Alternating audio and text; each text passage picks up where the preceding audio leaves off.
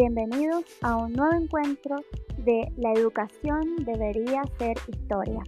Hoy viajaremos a la antigua Grecia para conocer a Isócrates, un gran logógrafo griego que dedicó su vida a formar pedagogos, literatos y políticos. Fue un maestro que enseñó y formó alumnos en ética, moral e intelectualmente. Vamos a conocer un poco más de este reto. No esperemos más y comencemos nuestro viaje por el tiempo. Sócrates es un logógrafo muy poco conocido.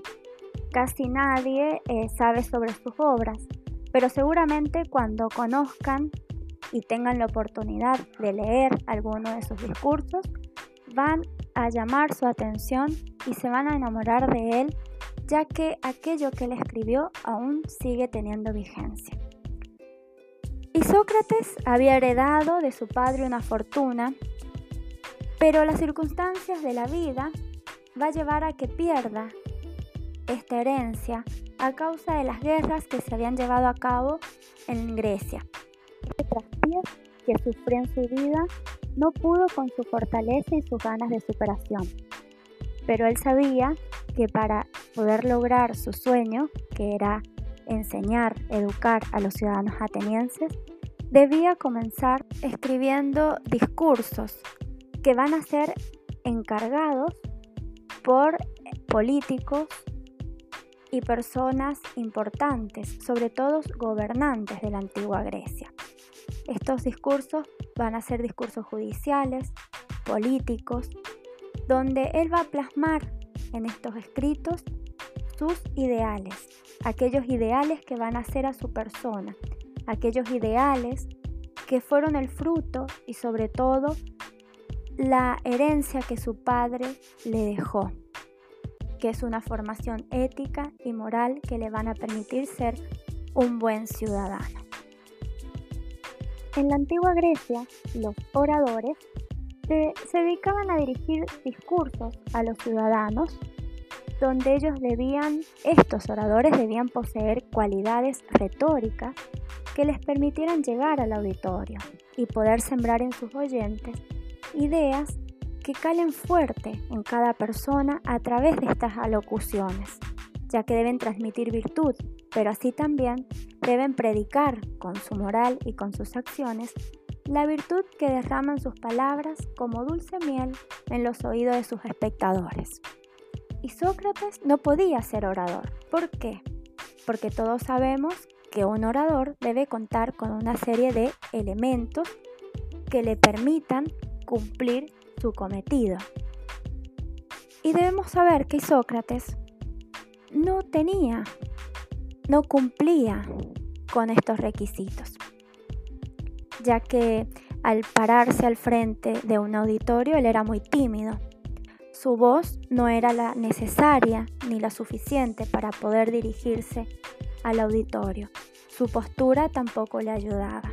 Es por eso que la manera de poder hacerse oír por los ciudadanos era mediante los escritos que él hacía llegar a los futuros oradores y reyes, quienes dictarían en sus palabras el mensaje que él escribió. Estos elementos que hemos mencionado anteriormente son los que estudia la retórica.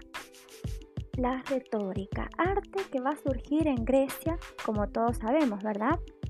que cuando hablamos de elementos que hacen a la retórica, hablamos de lo que hemos mencionado, como la postura física, el tono de voz, la modulación, la expresión. Todos estos son instrumentos que van a permitir transmitir al auditorio lo que deseamos decir. Teniendo en cuenta estos elementos, es que Sócrates escribe sus discursos. Él plasma en el papel esto que va a enseñar a sus alumnos en su futura escuela. Luego de varios discursos que escribió, va a lograr su sueño que es abrir una escuela de retórica en Grecia. Allí va a enseñar a sus alumnos todo aquello que había plasmado en sus discursos, donde él nos dice que la retórica es la que va a engrandecer a la antigua Grecia. Luego, con el tiempo, va a lograr su objetivo, su sueño, que es establecer una escuela en Grecia. Pero recuerden que antiguamente la educación no era accesible para todos. Solamente aquellas personas que poseían una fortuna van a poder ir a la escuela y estudiar. La escuela contaba con seis alumnos solamente, la mayoría hijos de reyes, a quienes se los educaba moralmente y se buscaba que ellos aprendieran una educación para todo tipo de ciudadanos, porque el ideal de Isócrates era que el rey debía poseer una educación que permitiera, al momento de decir sus discursos, enseñar a todos sus ciudadanos, a sus súbditos, lo que era ser un buen ciudadano, un buen rey. Pero ahí vemos que la educación que él imparte no es una educación que apunta a un rey filósofo. No, él quiere brindar sus conocimientos a todos los ciudadanos. Él quiere cumplir con su deber y sus derechos. Él quiere demostrar y quiere enseñar el valor de la justicia y de la prudencia. Él nos dice que la educación y la cultura son los únicos medios de los cuales disponemos para lograr nuestros sueños y sobre todo lograr lo que Isócrates deseaba en esa antigua Grecia, que era la unión de los griegos para engrandecer su polis, para engrandecer Grecia ante el enemigo y que las luchas internas no permitan que sean vencidos por los bárbaros. Bueno, como podemos ver, la idea de Isócrates era formar buenos ciudadanos. Él tenía el ideal de que a través de la, educación iba a lograr crear una unión en su polis que les iba a permitir florecer y brillar ante los ojos de sus vecinos.